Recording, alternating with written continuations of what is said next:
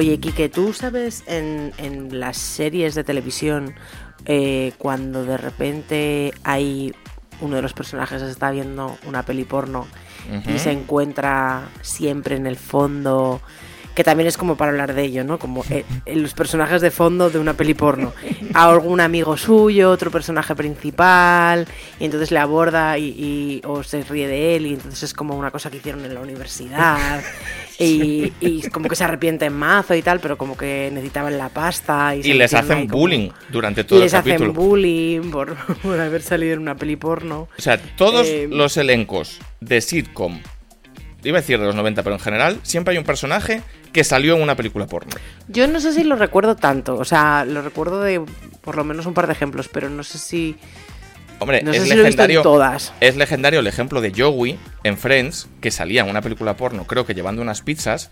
Entonces estaba mirando en la tele y había alguien follando en primer plano. Entonces, como que el culo le tapaba la cara a Joey y decía, ahora salgo, ahora no, ahora salgo. y le pasaba a Wilson en House también. Siempre hay alguien que está en una película porno, siempre de extra, porque entiendo que tampoco es que la cosa, para que la cosa se ponga demasiado hot, y siempre le vacilan y siempre le putean porque es una lacra social. De verdad que, de verdad que no, no, no entiendo lo del personaje de extra en una peli porno, porque en las pelis pornos nadie es un extra. Todo el mundo sujeta algún pene, o chupa algún pezón, o o sea, no hay extras en las pelis porno, es muy raro. Bueno, a mí se me hace un poco raro, pero bueno. Ahora hablaremos de esto siempre desde la perspectiva de que nos lo han contado porque nosotros de esto no sabemos nada. Hoy vamos a hablar del porno. Bienvenidos a Recién Cansados, tu podcast sobre estar en la mierda. Bueno, pues eh, es un tema que se nos ha ocurrido mientras desayunábamos a raíz de un artículo que te han pasado.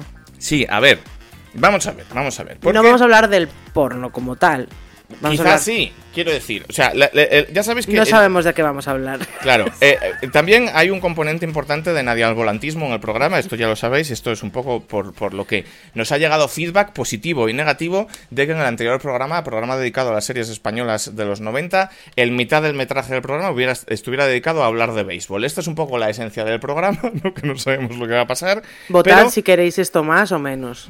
Si claro, claro. este rollo, haré una votación en Instagram para que podáis para que sepamos si os gusta que esto sea un poco más dirigido, un poco más cabeza loca. Pero si queréis que haya una escaleta, os la mm. puto suda. la, cuestión es que yo, creo que es bonito que la conversación nos vaya llevando a vericuetos que no sabemos, pero el tema es que, aunque sí que acabaremos hablando pues de porno en general, de experiencias, de contactos, de lo que pensamos, etcétera, porque es un tema, quiero decir, polémico aunque hemos empezado un poco con la risa y con eh, Wilson eh, saliendo en una película porno disfrazado de fauno y demás, el tema se nos ha ocurrido. También hay que avisar que teóricamente hoy vamos a hacer series parte 2. Hoy vamos a hablar de eh, Los ladrones van a la oficina y farmacia de guardia. Esto lo haremos. Pero también por un poquito de variedad hemos decidido, hemos pensado que quizás es mejor dejarlo para la semana que viene. A, mí no me, a mí no me termina de encantar que, el, que el mismo tema sea dos semanas seguidas. Quiero decir. O igual no lo hacemos entonces. Cuando, o sea, sí, sí, sí, yo creo que hay que hacerlo, pero que, que tan seguido de lo que mm. acabamos de hacer es un poco boring, ¿sabes? Claro, claro, hay que buscar un poquito es un poco la chispa, ¿sabes? Claro. Es un poco chapa. Entonces, creo que esto pega más hacerlo así entre medias y luego ya pues ya, ya haremos series la semana que viene o la siguiente o... Claro, no temáis... Todo depende si nos, se nos ocurre algo más interesante entre medias. No temáis que vamos a hablar de Aquí no hay quien viva. Esto va a suceder. Pero a lo que yo quería decir es que aunque vamos a hablar de porno en general y como siempre en este programa vamos a intentar hacerlo desde un punto de vista divertido y gracioso y tal, el programa se nos ha ocurrido a consecuencia de algo que es lo que yo creo que principalmente vamos a hablar en el programa, porque ya sabéis que, nosotros, antes que cualquier otra cosa, somos padres, ¿vale? Entonces, en el programa siempre transpira un poco nuestras preocupaciones y tal. Y todo esto surge a raíz de un artículo que ha compartido un colega esta mañana. ¿Qué colega? César, evidentemente, en, que ya tardaba en salir en el programa. Eh, en un grupo de WhatsApp que tenemos, y era un artículo, creo recordar de que era del diario El Mundo, ahora os lo confirmaré, que hablaba de Em, el caso, y luego extrapolaba a, más chavales Italia y a, un poco el problema que es este, pero hablaba del caso de un chaval, quiero recordar que de 11 años, y su eh, viaje, digamos, de adicción al porno. Esto es algo... Esto lo has leído tú, yo no. Claro, esto es algo que sí, básicamente, básicamente te, lo, te lo he comentado tomando el café esta mañana. Eh, mm, es algo que suena muy peliagudo, muy espeluznante, ¿no? 11 años de adicción al porno. Claro.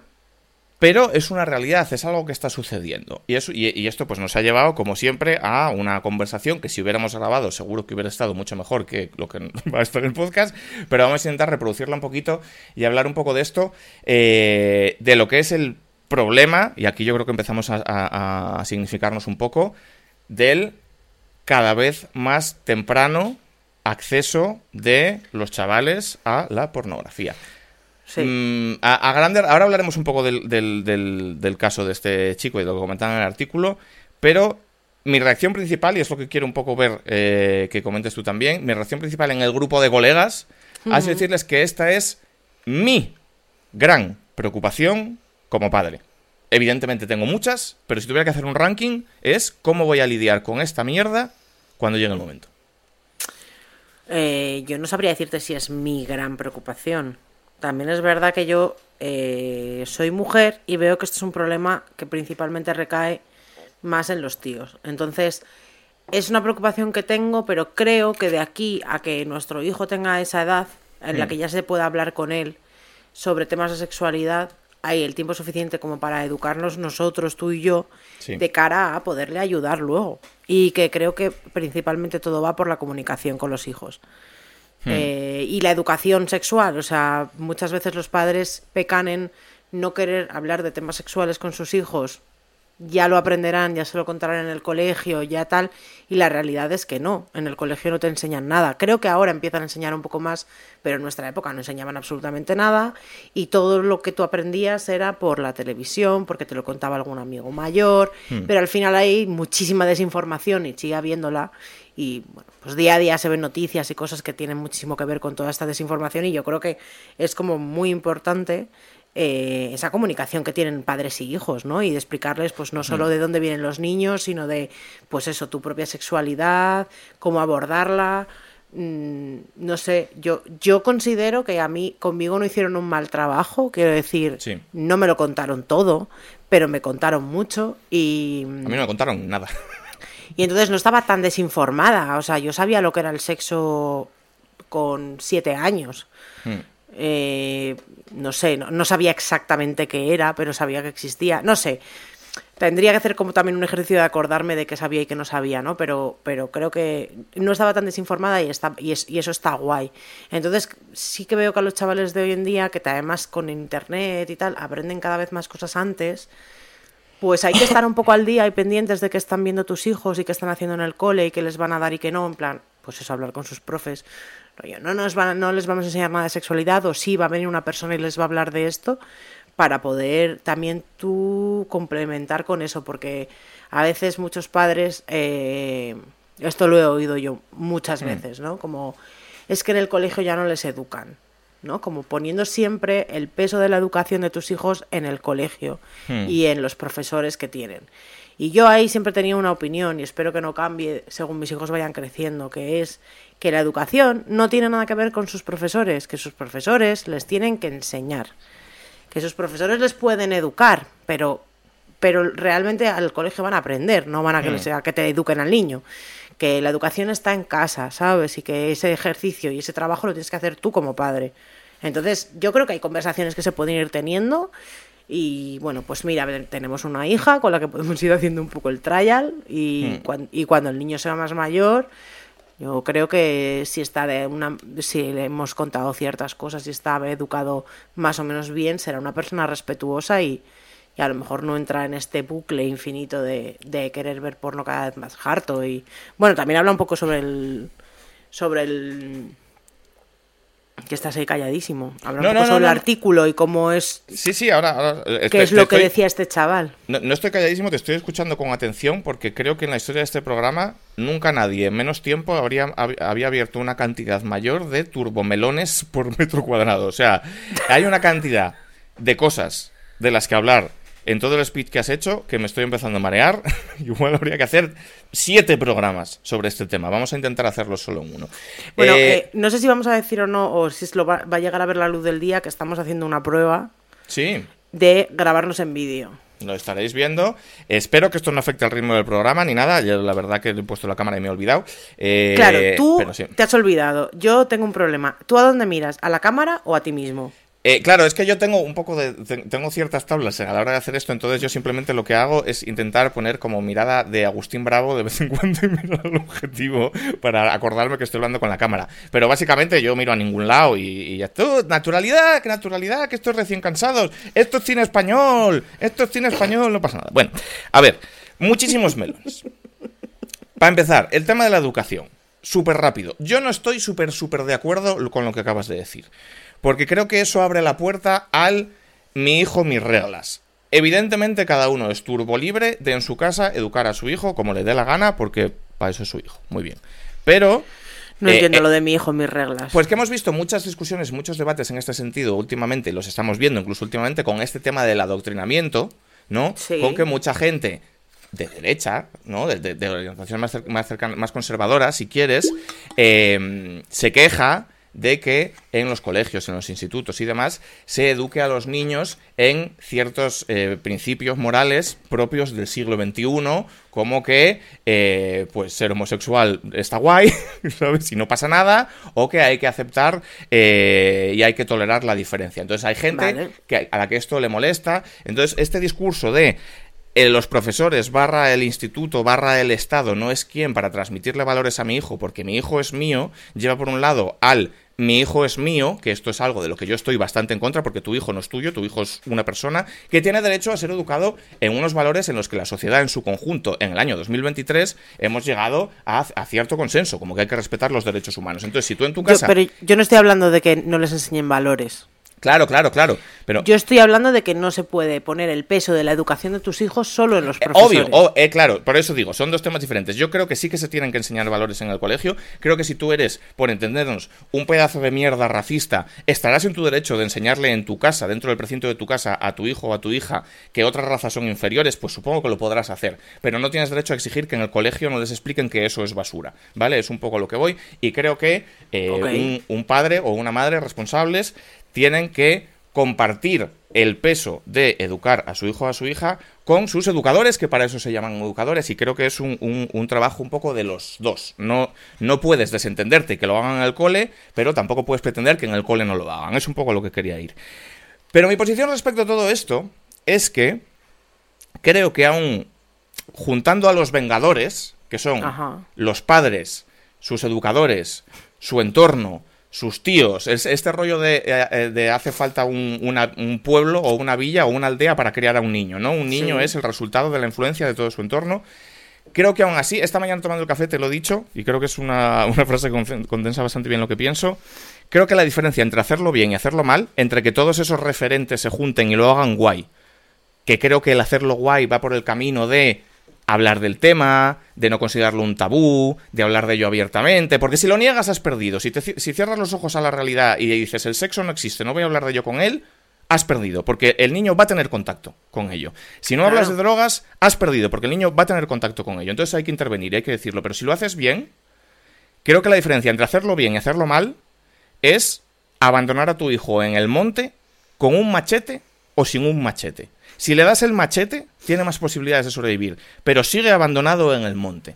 Porque creo que la influencia, que los niños y las niñas, pero sobre todo los niños, ya estoy, ya estoy ahora, están sometidos a un torbellino de influencias nocivas muchísimo más importante que toda la influencia positiva que podamos juntar nosotros, porque están sometidos a Internet principalmente. Internet no es una masa amorfa mm, que tiene cierto punto de masa amorfa, ¿no?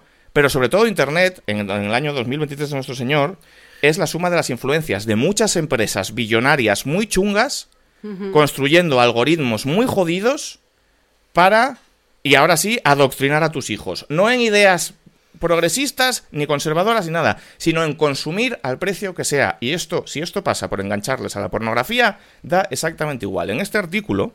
So be it. Claro, en ese artículo y entonces, mi punto es que tú puedes muy poco contra Mark Zuckerberg, ¿vale? En este artículo hablaba de cómo, este, el caso de este niño, no empezó porque el niño fuera un pervertido o un guarrete o lo que podamos nosotros interpretar en relación a, a esto, ¿no? Todos estos tópicos. Empezó porque era un niño súper normal y súper sanote que jugaba a juegos del móvil o del iPad con 11 años. Y jugaba juegos de fútbol, y jugaba al Fortnite, y jugaba a estas movidas. Y entonces se encontró un día con un banner de un juego de estos de coña que te salen en YouTube, de un señor que perseguía a una chica con tetona. Es, Y- que, es que está hecho tan bien, Claro, claro. tan claro. bien, para que caiga según qué peña. El, el rabbit hole. alucinante. el- es que hay muchos millones invertidos en diseñar esos, esos agujeros de gusano. Es a lo que voy. Entonces, Esos como- banners. y claro, es, es todo parte de un todo. Entonces, tú como padre, ¿qué haces contra la perversidad de este sistema? El niño se encuentra un banner de un chorbo con, un, con una escopeta persiguiendo un una free to tetona. play, ¿no? Entiendo. Claro. Entonces el niño pincha. Y se encuentra un juego en el que al final de la movida tienes que seducir a una chica anime. Y lo hace. Y se lo pasa a sus amigos. Y a sus amigos les parece muy divertido. Y en el grupo de WhatsApp hay un amigo que le enseña otro juego que es un anime 3D eh, que va de ligar ya directamente. Y a- al final hay como sexo en ese chisme. Y, bu, y el niño acaba metido en un grupo de WhatsApp en el que se comparten clips pornográficos con muñecos del Fortnite. Porque esto es un tema. Esto tú te metes en Pornhub o en estos sitios y hay todo una, una subespecie, un- una subcategoría de porno 3D, por cierto, técnicamente avanzadísimo. O sea, alucinas, ¿sabes? Esto no se hace con dos duros. De personajes de videojuegos, de personajes de Street Fighter, de personajes de Fortnite, de personajes de cualquier cosa, en, eh, Guau. in- inviscuidos en actos sexuales que no voy a explicar aquí, pero que no son vanilla, para entendernos, ¿sabes? Cosas muy hardcore. Y el niño acaba en ese grupo y empieza a mirarlo y, y se lo empieza a pasar con los amigos y empieza a mirarlo todas las noches un poquito antes de dormir. Y, y el niño dice ahora mismo, y me daba mal rollo y, y me generaba y tenía pesadillas, pero no podía dejar de mirar. Es un niño de 11 años. Tenía No- pesadillas. No, claro, porque, porque son actos como con cierta violencia explícita, entonces luego él decía que tenía pesadillas como violentas y no sé qué. Y a los dos meses eso se le quedó corto. Y entonces empezó a buscar más y acabó metido en una, en una movida ya de sexo real, de que veía vídeos pornográficos normales De adultos. Y... ¿Cómo frenas? O sea, mi, mi, pregunta es, ¿cómo frenas esto? Porque es ponerle puertas al campo. Es que ¿Qué no haces? Es que eso no se puede frenar. Y ahora voy a plantear la primera pregunta. Heavy, ¿qué es? ¿Qué haces? ¿Le quitas el móvil al niño?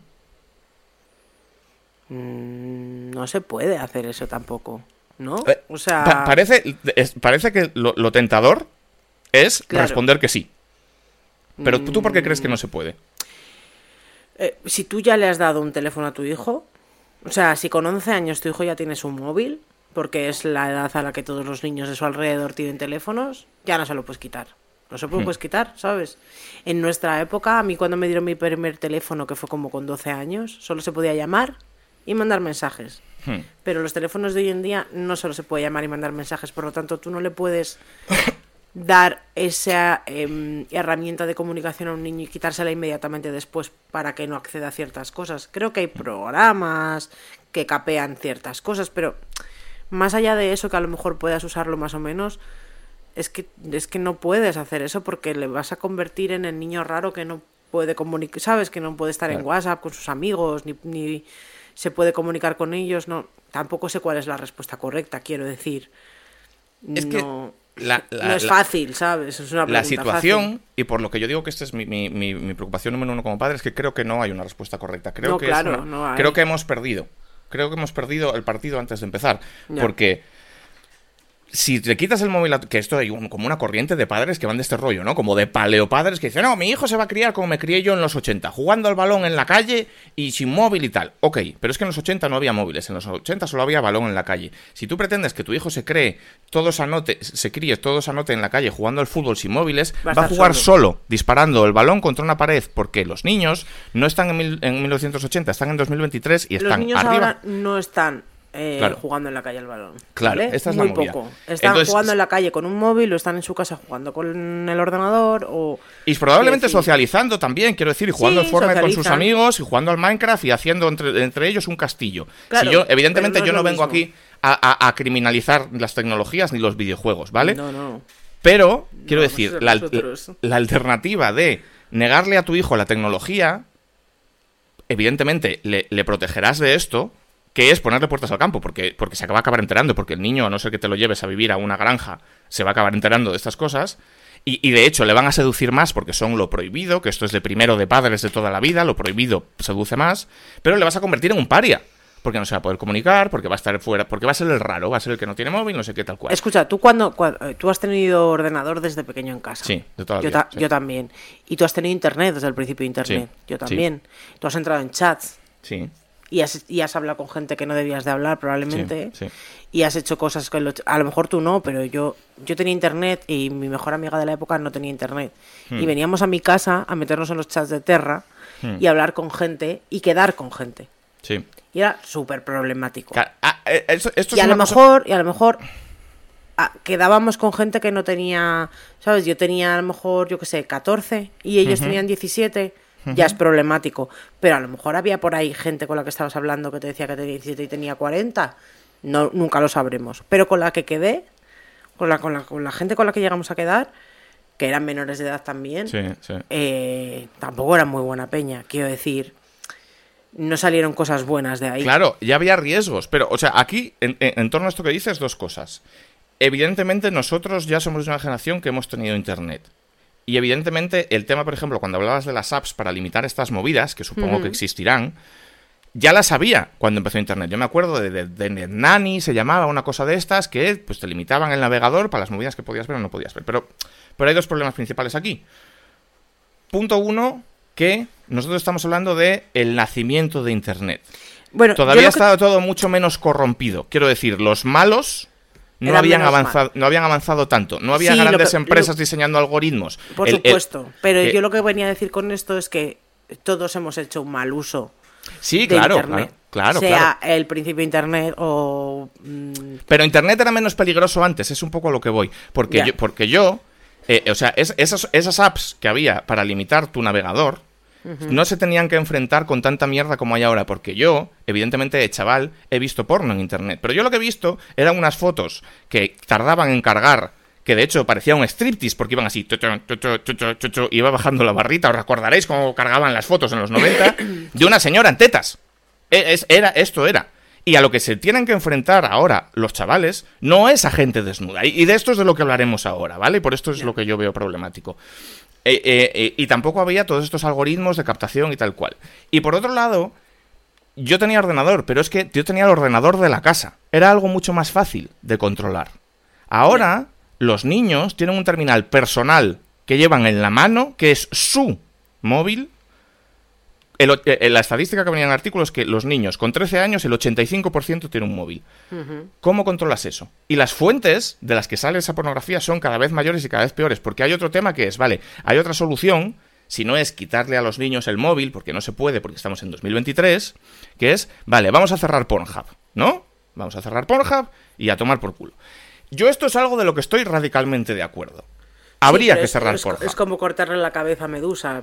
Efectivamente. O sea, Pornhub, para el que no lo sepa, porque, quiero decir, con la pornografía hay una especie como de acuerdo social en plan de, bueno, pues yo qué sé, pues no pasa nada. Todo el mundo entra en Pornhub, ¿no? Todo el mundo entra para allá y ve hay una y se hace un apaño. Muy bien. Parece que es una cosa como inocente. Bien, Newsflash, no es nada inocente.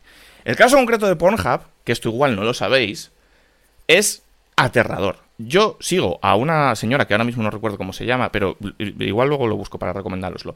Que es una señora que creo que es abogada americana, que tiene una especie de cruzada personal contra Pornhub. Y es, activista contra Pornhub. Y comparte un montón de casos de chicas que quizá, o sea, casos totalmente aterradores de chicas que igual desaparecieron de su casa y las había secuestrado una red de trata de blancas y habían estado dos años en un almacén siendo violadas diariamente por unos hijos de puta y esos vídeos estaban en Pornhub. Hay casos así, hay pornografía infantil, hay de todo. Y está ahí, en Pornhub. Son vídeos que tienen millones de visitas. Porque, bueno, pues desde, desde el, management de la web, pues como que tiran balones fuera, o culpan al algoritmo, o se inventan movidas, y yo he visto bueno, y que emails. Es una web colaborativa, ¿no? Que es como que subes los vídeos. Claro, si tienes una cuenta puedes subir vídeos. Pero esa gente gana mucho dinero, por. Claro, tiene, pero no tiene, un programa premium, hay gente que paga. O sea, es, es un negocio construido, no ya sobre que se podría hacer un caso sobre esto, sobre si cualquier empresa mm, que, que, gane dinero con la pornografía no es una empresa que se está construyendo sobre la explotación de la mujer. De esto se podría hablar, ¿vale? Claro. Pero, pero en este caso concreto está construido sobre la explotación de pornografía infantil, violaciones y cosas megachungas. Entonces habría que cerrar Pornhub. Pero es lo que dices tú. Es que cierras una y salen 10.000. Sobre todo porque Pornhub es una de las que hay que es, digamos, hmm. que, que, hay, que es medio gratuita, pero hay muchísimas que son de pago. Claro, no, y no ya de pago, sino que ni siquiera... Yo no sé lo que habrá en la Deep Web, porque en la Deep Web no entra en mi vida, pero creo que la Deep Web no es el problema, porque un chavalín de 13 años no va a entrar en la Deep Web. Pero en la no Deep Web, en la web normal, hay foros de movidas y grupos de Discord y 200 mil millones de, cosas donde hay una pornografía totalmente aterradora. Que claro, creo que esa es la diferencia con lo que vivimos nosotros en nuestro momento. Yo, como todo Cristo, he tenido un acceso temprano a la pornografía porque yo he visto películas porno, películas guarras, que nos, que nos rulábamos en VHS del Canal Plus y no sé qué movidas cuando tenía igual 14 años. Ya, pero yo, yo no he tenido esa es que de verdad que creo que tiene que ver con ser tío y ser. O sea, que tiene totalmente, que totalmente, totalmente, totalmente. Porque yo mm, a lo mejor alguna noche intentaba ver en el canal Plus, ¿sabes? Decodificado a ver si se veía algo. Claro. Eh, Esto lo hemos hecho todos también. Pero no recuerdo cómo. Mira, yo eh, tenía. Yo tenía dos cosas en mi casa. Que eran el paraíso de un adolescente pajero de los 90. Que era Canal Plus mis padres tenían Canal Plus. De pago. De pago. Ajá. Y tenía un vídeo VHS, esto para los, los zoomers no vais a entender nada, ¿no? Pero para la gente que sea un poco mayor. Tenía un vídeo VHS que tenía la función long play. La función long play significaba que eh, tú en una cinta de dos horas la podías poner en un modo como de menos, que se veía peor, pero la cinta daba para más, ¿vale? Y podías grabar como seis horas seguidas, ¿vale? Como que ocupaba menos cinta, digamos. Entonces, el truqui era que las películas porno de Canal Plus eran los viernes por la madrugada, a las 3 de la mañana, imagínate. ¿Pero qué pasa? ¿Qué pasa? Ponían una detrás de otra, ¿no? Ponían como dos seguidas. ¿Qué pasa? Que en Canal Plus, por lo que supuestamente te abonabas a Canal Plus, entre otras cosas, era por la película de los viernes, que era el gran taquillazo. Los viernes a las 10 de la noche ponían Juego de Patriotas, o Ghost, o la nueva de Indiana Jones. Sí. Entonces, el truqui era, papá, voy a dejar el vídeo grabando que quiero grabar Pulp Fiction. y tu padre decía, claro que sí, hijo, sí, sí, muy bien. Tú dejabas el vídeo en LP grabando Pulp Fiction y al día siguiente te despertabas, le dabas a far forward y era, eh, bueno... Pues el sobre sorpresa. Coño, una película de Rocco de puta madre. Ya habías triunfado, se las pasabas a los colegas, todo un poco esta movida. Que es una cosa como con mucho gracejo que dices tú, ah, jaja, qué bien, qué inocente. Yo esto no sé si estaba bien. Quiero decir, yo no puedo asegurar que haya ayudado a mi educación sexual ver películas de Rocco con 14 años. Probablemente no. Aunque nos parezca todo es una cosa muy jaja a la risa, probablemente no esté guay. Pero es que el porno que nosotros veíamos con 14 años no era, el no era el porno que hay en internet ahora mismo. Hombre, yo cuando te conocí me dabas unos speeches sobre el porno de los de que Pepito, Juanito y la película y cómo la cámara estaba puesta, de no sé qué, sí, y sí. el Institute y otras movidas. Que no es, lo mismo que, claro, a ver, poner en Pornhub. Eh, esto ya es otro, otro tema. Yo, esto con el tiempo, mi opinión ha ido cambiando. Yo, ya ves, ¿eh? históricamente he sido muy defensor del porno porque me parecía... ¿Cómo te explicaría yo esto? La liberación de la mujer. instintivamente... A mí me has llegado a decir eso, ¿eh? ¿eh? Sí, sí, o sea, ahora, ahora me explico. Instintivamente, esto es un poco side quest de lo que estábamos hablando, pero yo me explico.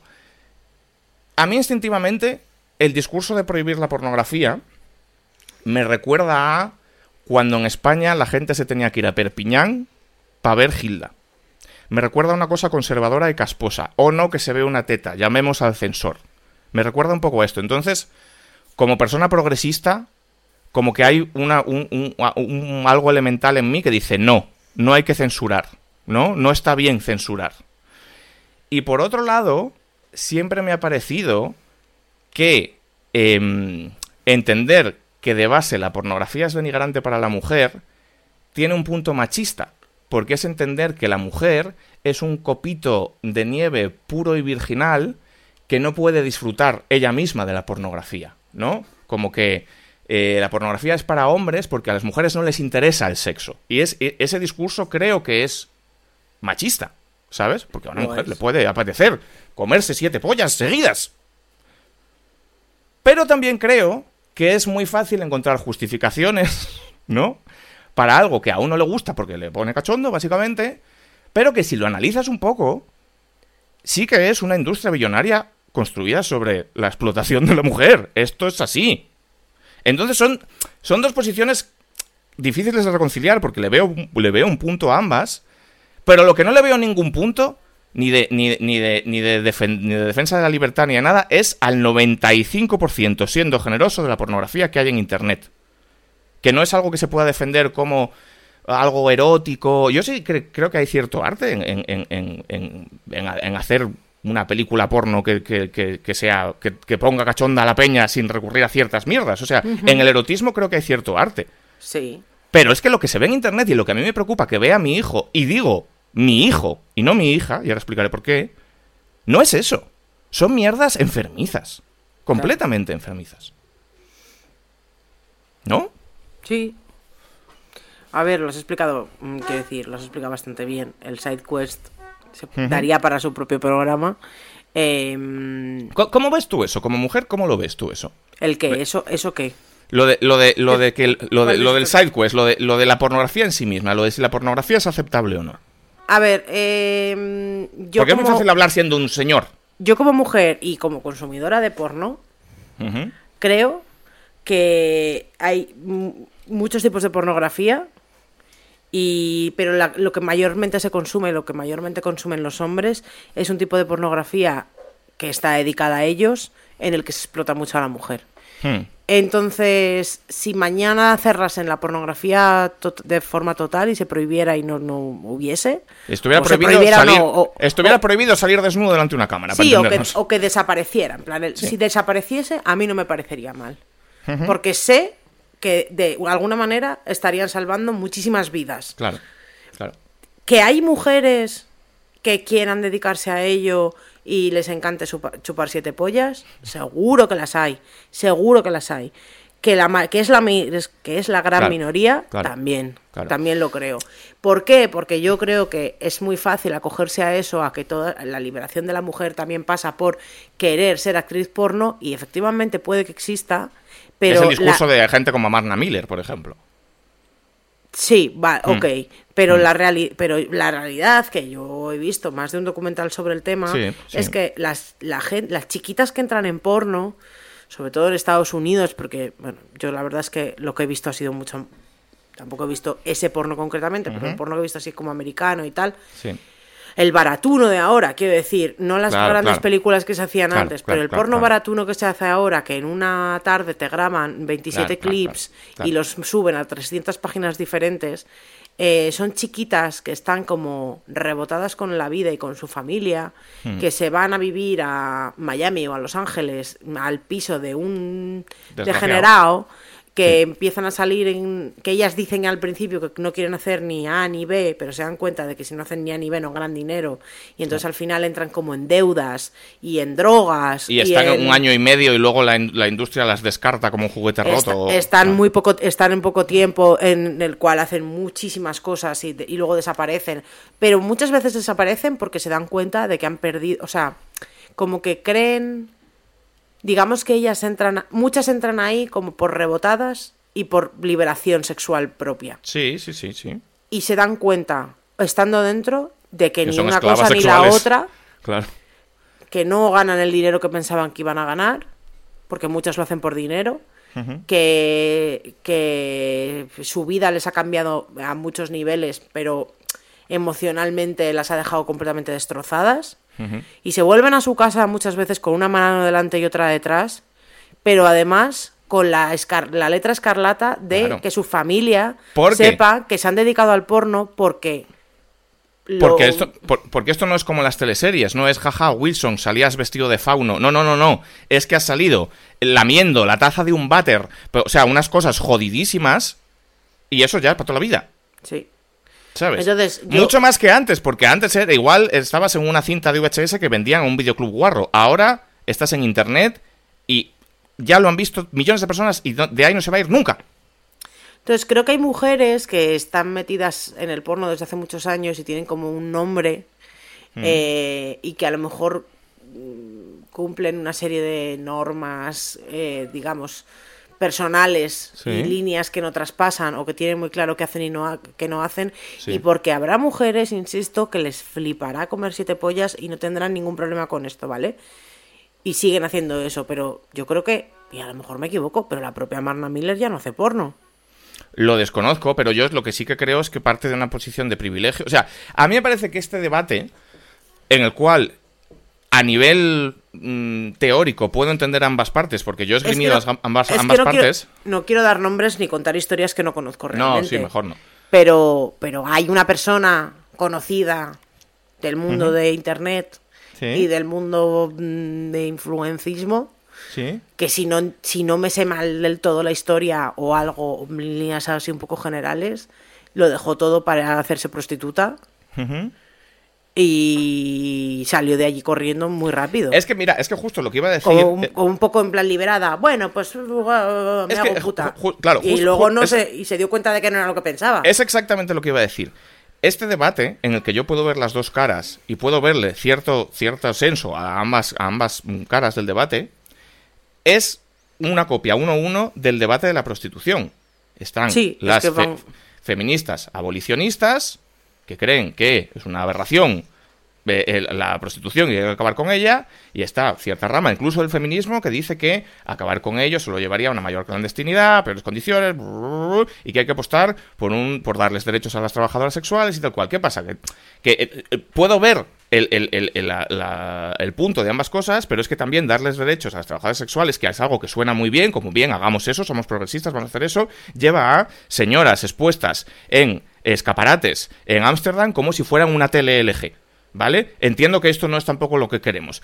Y que también me parece que es coger la parte por el todo. Es que es muy fácil justificar la prostitución basándote, no, es que hay señoras que hacen esto porque les apetece. Bien, pero es que por cada señora que hace esto porque le apetece y es prostituta de lujo y, decide con quién se acuesta y está en un ático en Serrano cobrando un dineral, hay 200.000 chiquitas de Europa del Este, que es la realidad de la prostitución, que están ahí obligadas en manos de mafias acostándose con desgraciados. Pues, quiero decir, entonces es muy fácil, ¿no? El, discurso de Amarna Miller de no, sí, es que ya, pero es que la gran mayoría no son Amarna Miller, son chiquitas que están. Y esto también es, en parte, consecuencia a, de la deriva que ha tenido la industria del porno. Porque antes de Internet, y, esto es un poco lo que iba yo antes, cuando nosotros, los, los, los, yo, los yayos, veíamos porno con 14 años, lo que veías eran grandes producciones, ¿Vale? Grandes producciones. Quiero decir, no era Indiana Jones, pero dentro del mundo del porno eran grandes producciones. eran, películas que se rodaban en 35 milímetros, ¿sabes? Con muchas escenas. de grandes productoras con estrellas del porno que ganaban dinero de eso y que había como un cierto glamour, vamos a entendernos, incluso una cierta dirección artística, vamos a entendernos, y que además pasaban por el filtro de em, eh, cadenas de televisión. Es decir, en Canal Plus. hacían un curating. Claro, en Canal Plus no iban a poner. En Canal Plus no iban a poner cualquier cosa demencial. Pero desde el momento que esto ha llegado a Internet, se han abierto las puertas de la movida y como esto al final funciona en base a algoritmos, y como esto no está controlado, y como hay 100.000 mm, productoras chungas y 100.000 áticos de señores sin escrúpulos grabando tal, al final es una competición por quién lo hace más extremo. Porque cuando estás enganchado al porno, como era el caso de este chiquito que hablaba en tal, cada vez que quería más. Y eso lleva a la producción de un porno cada vez más jodido, cada vez más denigrante para la mujer, y cada vez bordea más con la ilegalidad. Y cada vez más loco, porque... Claro, eh, claro eh, eh, lo que hablábamos esta mañana, lo estábamos comentando en plan, tipos de porno que hay ahora como súper loco. Se ha normalizado un montón el, incesto en el porno. Eh, bueno.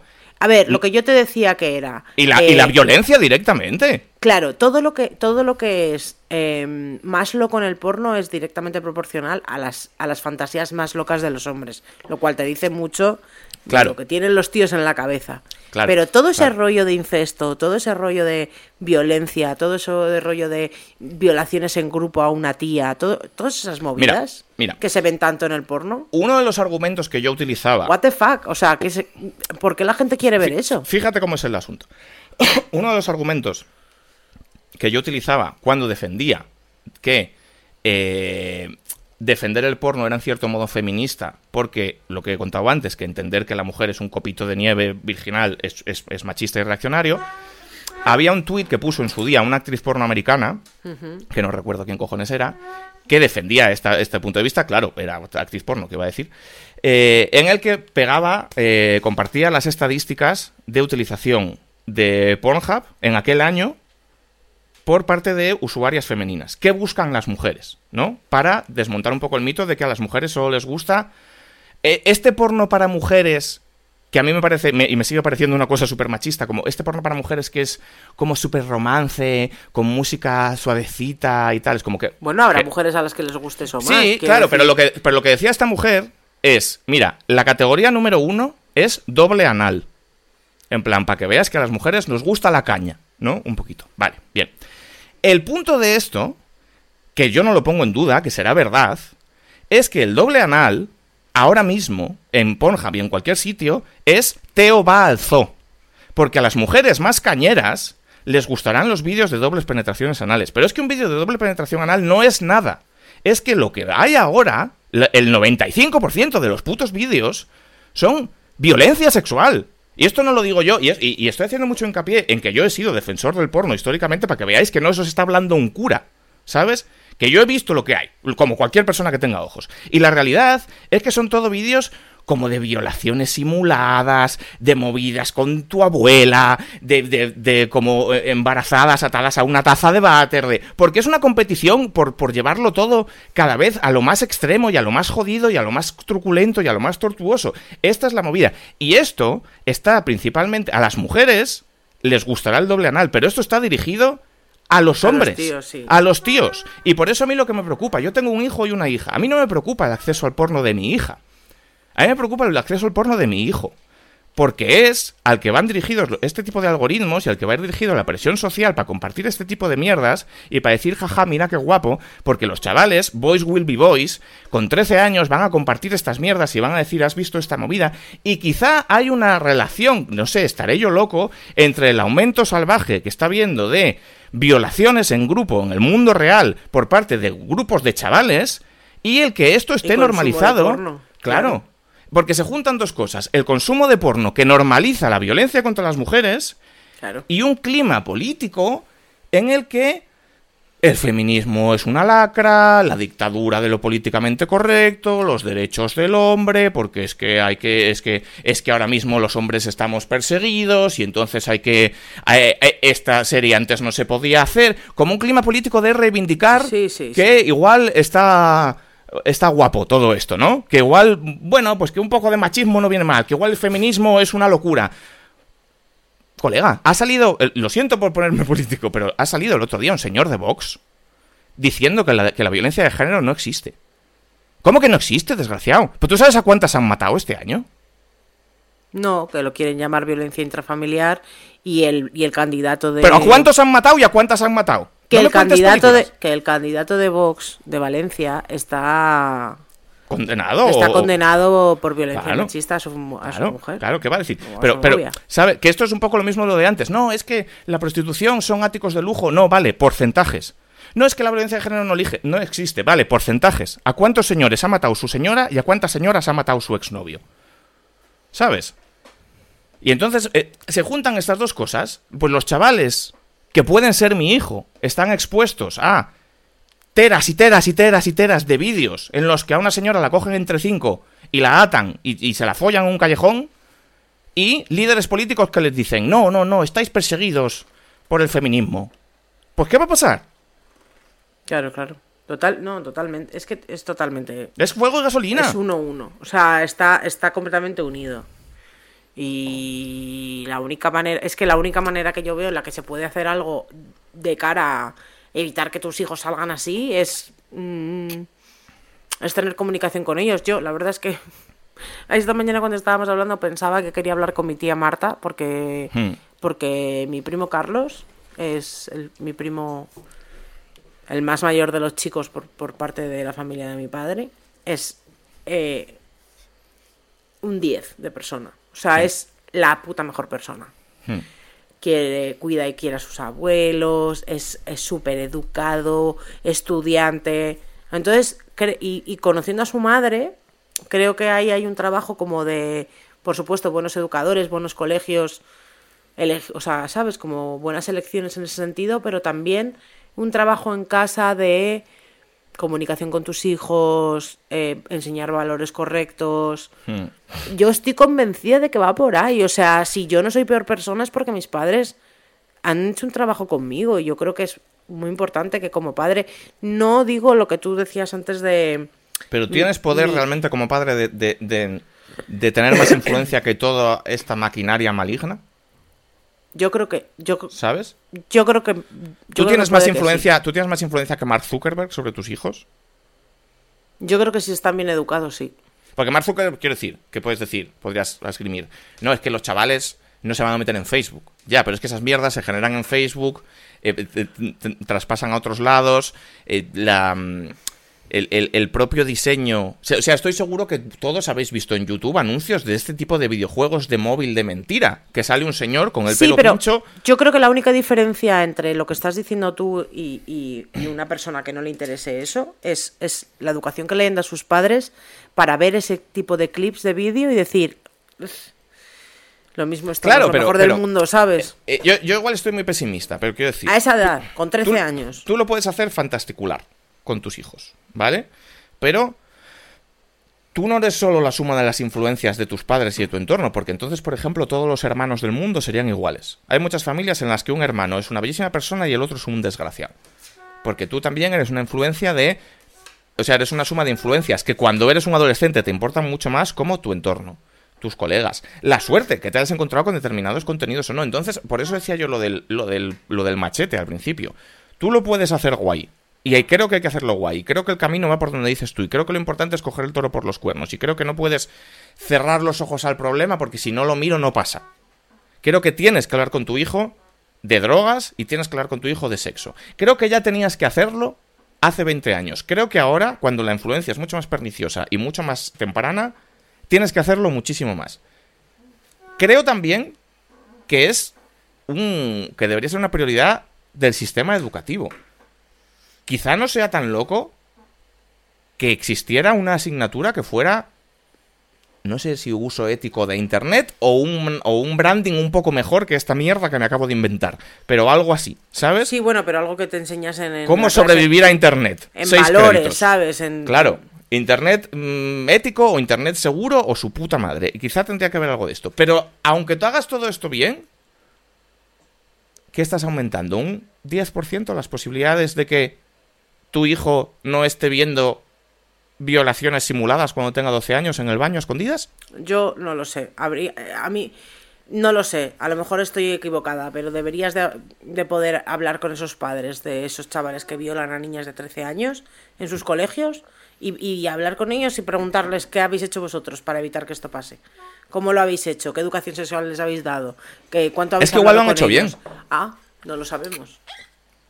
No lo sabemos. Y yo creo que a lo mejor no lo han hecho tan bien, quiero decir, para que tu hijo entienda que puede hacer eso sin, que haya una repercusión, que hmm. esté bien, eh, la o sea, que esté bien mantener... Quiero decir, si tú hablas con tu... Es, es como cuando yo le digo a la niña, eh, que mi madre el otro día flipaba, eh, que le decía que puedes tener pareja, pero no puedes ser mayor de 18 años. Esto es porque veo a una TikToker que me gusta mucho, que es profesora de la universidad, tiene varios hijos, más mayores y más pequeños, y siempre hace con ellos como un poco este tipo de ejercicios como de poner una serie de límites, pero explicar por qué no están bien esas cosas.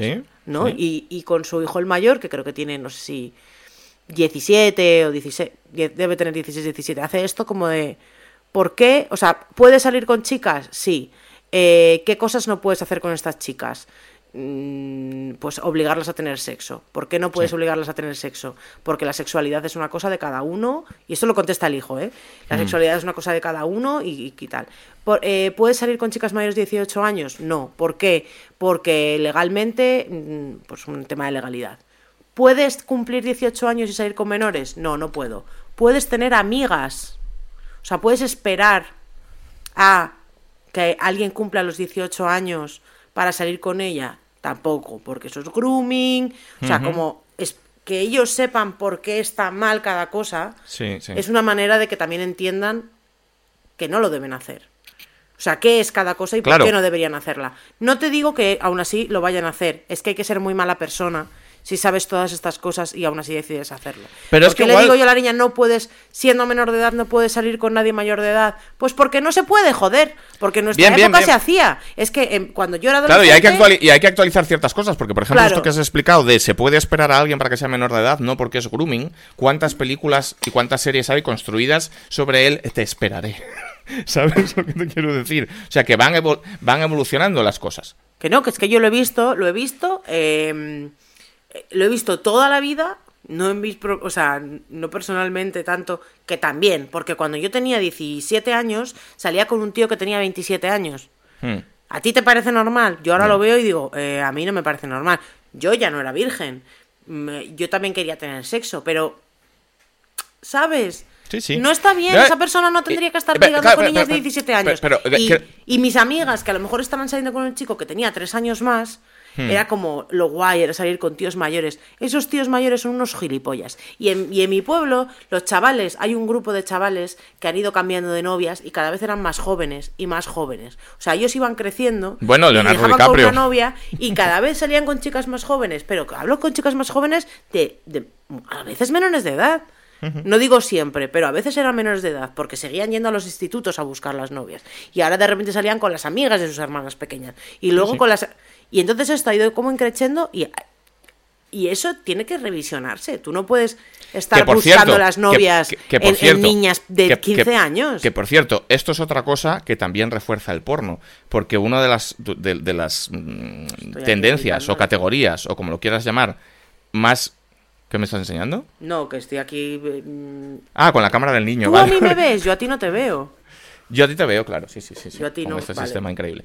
Em, que una de las categorías de porno más ubicuas que hay es la de jugar bien pegadito a la línea de cal con la edad. El rollo de barel ilegal, 18 mm, teens no sé qué películas, pegadito, pegadito, pegadito. Porque menos no les dejan, porque menos les metan en la puta cárcel, ¿sabes? Pero. Históricamente, históricamente, eh, a los, a los tíos les han gustado. Hombre, es que el otro las mujeres más jóvenes, ¿no? El otro día he visto una, el otro día he visto una gráfica. 19, salir con una 16 se supone que no está tan mal. Pero claro, cuando tienes 50 y sales con una. O sea, como que se va.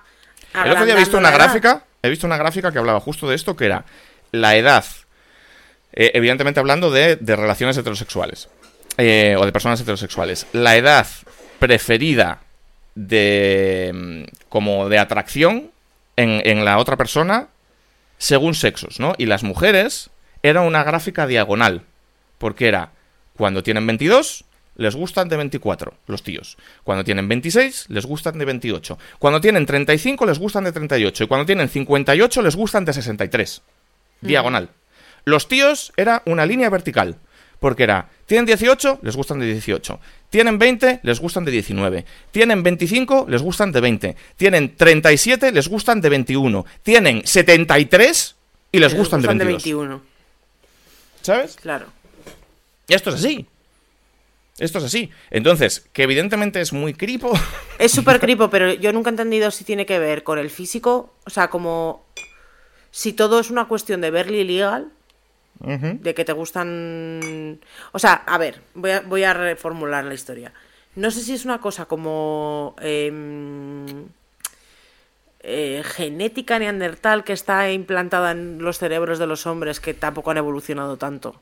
Y entonces necesitan que la mujer esté en su prime Claro, es que igual hay, igual hay un punto, igual hay un punto antropológico, no lo sé, aquí, o sea, no, no quiero, no quiero caer en el Another White Boy with a Podcast, en el que me voy a inventar unos datos para justificar una mierda super reaccionaria. No quiero caer en esto, ¿vale? No, no, no un clip. Mi pregunta es, ¿es, ¿es realmente eso o es, o es que todos los tíos del universo, no todos porque, claro, o sea, ¿Hay algo más? ¿Hay, algo, hay, algo, que sea que justificable? no justificable porque no lo justifica, porque ya vivimos en 2023, pero ¿hay algo que sea ah, por antropológico o, realmente todos los tíos son dan asco?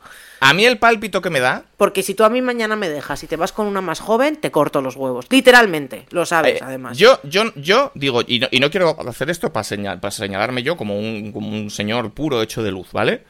Pero yo con 43 años yo no podría estar con una chavala de 20 porque Porque, o sea, me parece que tendrían que meterme en la cárcel, ¿sabes? O sea, ¿qué cojones hago? Y porque no me atrae, porque es una niña pequeña que de- voy a hablar con ella. De Peppa Pig, no. Yo ya soy ¿Vale? más joven que tú, además. eh, tengo siete años menos que Claro, tú. sí, sí, sí, sí. Pero Menos años que tú. O sea, vamos que, a ver. que, que se, que se tiendan las parejas a que dentro de un rango lógico y normal el hombre sea un poco mayor que la mujer, yo eso creo que tiene sentido. Para empezar, porque los hombres de tienden a ser menos maduros. Claro. Entonces, tú igual, eres, madurez. tú igual eres igual de madura que yo, sacándote yo siete años, ¿sabes? Pero el rollo de, esta línea vertical, que a los tíos siempre les interesa en las veinteañeras, supongo que quizá haya una parte antropológica en el sentido de que el hombre está diseñado para dejar su esperma por ahí y en, en todas, ¿no? Como, como para maximizar las posibilidades reproductivas, tú tienes que ir follando por ahí para dejar embarazadas a las máximas posibles, mientras que la mujer es la madre, que no sé qué. Yo no sé si hay algo de eso, no tengo ni puta idea porque no soy antropólogo. Pero yo lo que sí que creo que hay es un refuerzo positivo del media que consumen los tíos. Porque los, Claro. los ya no en el porno, en, en En las general. películas, en las películas, en las series, en todo, En en, el, en, el, en, el, en el triunfador millonario que va con dos supermodelos de 20 años a los lados, ¿sabes? Cuando, cuando en El Caballero Oscuro quieren hacer ver, Batman quiere hacer ver que es un playboy, no está con una señora de su edad, está con el, con el, con el ballet ruso entero en un yate que son todo niñas de 18 años. ¿Sabes? Entonces se nos ha vendido esa idea del éxito. ¿Sabes? Maldi- la mujer, éxito. La mujer florero no tiene 45 años. Tiene 20. Hablando de Another White Boy con, with a podcast. Esta semana se ha viralizado. Quien no conozca Te esto es encan- una- te ha encantado, lo acabas de me flipa porque lo acabas de descubrir y lleva ya son unos pavos. seis meses Sí, sí. o más siendo famoso esto. Hay, pero uno- bueno. hay unos pavos, un, un tío y una tía en podcast, en, en TikTok, que no sé cómo se llaman, se llaman Boom, Boom, no sé qué. Mm. Son unos DJs que hacen techno con letras graciosísimas sobre soy intolerante a la lactosa, cosas así, ¿vale? Y hay una que es Another White Boy with a Podcast. El caso, que el, el caso es que ellos lo que hacen es coger clips ridículos de podcast, de podcast. de garrulos. de garrulos. Y- y luego hacer esta canción que es Another White Boy with a Podcast. Crypto. No sé qué tal. Jimbro. Jimbro y esta movida. Eh, y esta semana se ha viralizado mucho, no voy a decir evidentemente quién es, ni, ni a decir su nombre, ni nada, pero se ha viralizado mucho un, un subnormal que, tiene- que salió en un podcast diciendo un poco esto de eh, porque tengo un Lamborghini, porque si estás gordo es porque quieres, porque, bueno, pues ya sabéis Ah, qué, qué tipo sí. de, de Crypto Bro, de Lilan te estoy hablando. Y este pavo en su cuenta de Twitter, todas sus fotos, o sea, toda su cuenta de Twitter se reduce a venderte un cursillo que tiene él para ser tu propio jefe, ¿vale? Acompañado, acompañado de fotos en las que sale él demostrando que es un tío exitoso, ¿vale? Por eso deberías comprar su curso de mierda, porque sale él tomándose una Coca-Cola en un nightclub de Ibiza con una diferente mezcla, a veces es una, a veces son tres, a veces son dos, de chavalitas de 20 años con las tetas de un tamaño que desafía la física elemental, ¿vale? Claro, me imagino que cuando Eh. tienes 14 años, esto es pic felicidad.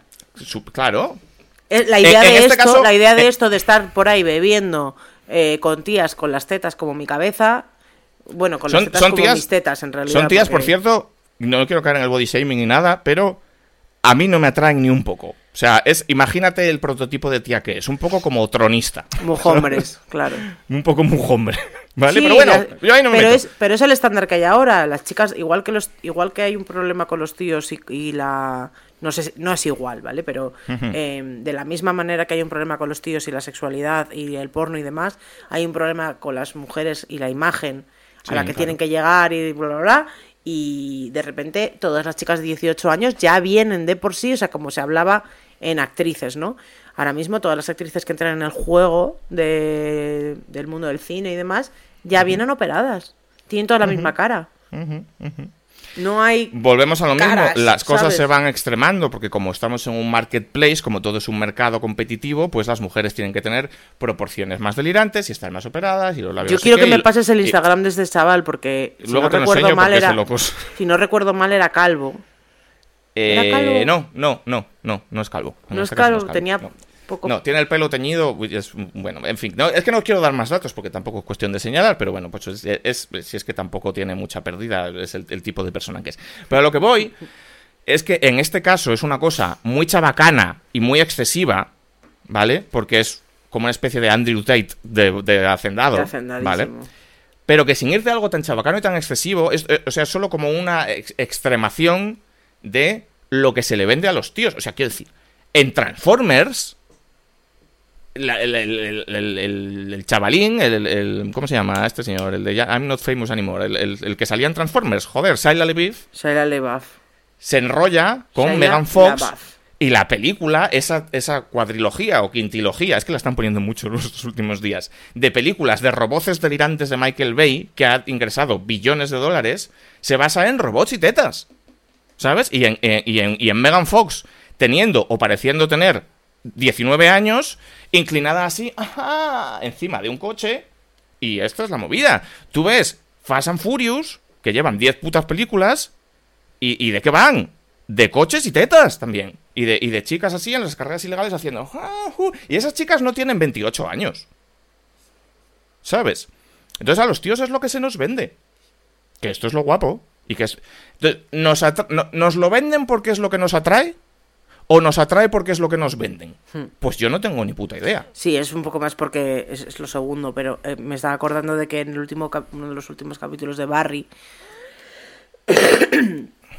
bueno, de, de la última temporada, vaya, eh, Sally se convierte, Sally es la chica, la, Sí. la novia de Barry, se convierte, se hace coach de, ac- de actores, se hace profe, da clases y, y entonces en sus clases hay una chica que es como alta, rubia, guapa, tetona, em, el típico prototipo de tal, que está yendo a las clases y es malísima. Hmm. Y entonces, eh, pues como que interactúa con ella y se da cuenta de que es que tiene, le dice, bueno, le dice, tú vienes aquí por algo, alguien te ha mandado aquí. Dice, es que tengo una prueba muy importante, para un papel muy importante y, y tengo, que, y tengo que aprender, ¿no? Entonces se da cuenta de que ella lleva luchando mucho tiempo para, para ser alguien en el mundo de la actuación, con su cara, Sí. y, y que en realidad nunca lo va a conseguir porque siempre van a llegar tías como esa que le van a quitar el puesto eh, solo por cómo son, ¿no? Entonces, Hombre, el efectivamente es el edad- producto que te venden. A ver, en este caso, pues yo qué sé, Sally tampoco es una tía súper mayor, es una tía joven, pero hay un momento dado en el que están haciendo como una de las escenas y, y- y hace un speech, la tía no lo hace bien, y va Sally y lo hace ella, y es increíble, y la, y la directora de la película eh, la admira y, la, y- y mira a la actriz y dice, como parece que le va a decir, estás contratada o algo así, y le dice, perfecto, quiero eso en ella. Claro, Como, en ella que tiene- tú claro. das igual. Claro, ¿vale? y en- y en nos el- y en interesa este producto. y- y Ese en es el el caso producto de- que queremos vender.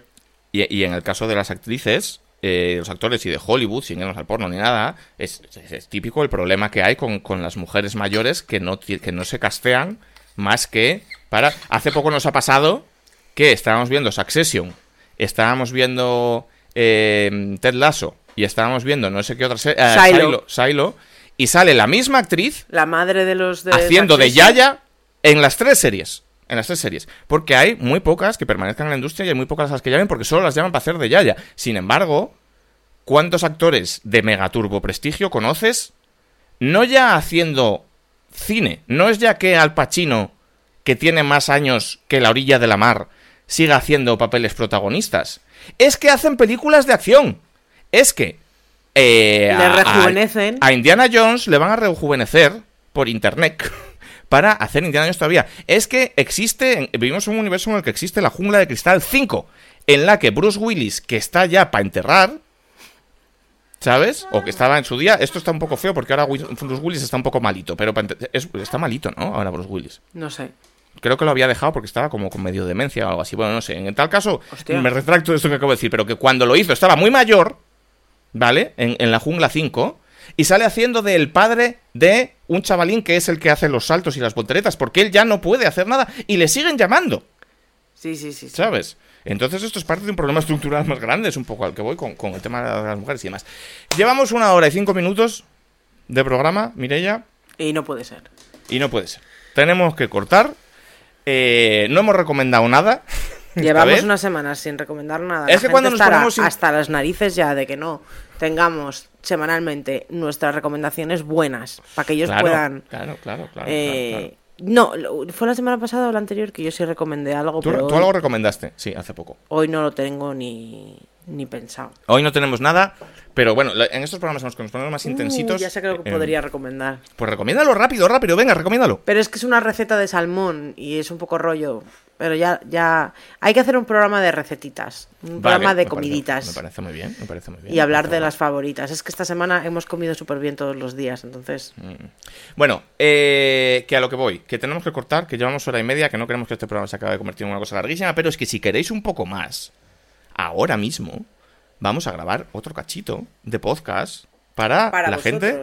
Que nos apoya en eh, Splendid. Ya sabéis que pertenecemos a esta plataforma mágica, mágica, mágica, mágica, todo bueno, todo calidad, todo primeras marcas, en la que por un precio ridículo nos podéis apoyar y acceder a contenido extra, a nuestra comunidad de Telegram y a un montón más de goodies. Con lo cual, de eh, guris, de guris. ¿Has visto? ¿Has visto que bien? Pronunciación máxima. Nos vemos ahora dentro de un momentín. No me gusta esto grabar con cámara porque veo tus caras de cringe cuando digo cosas ridículas. Nos vemos ahora en un momento. Y para los demás, os queremos. Nos vemos la próxima semana. La semana que viene hablamos de farmacia de guardia.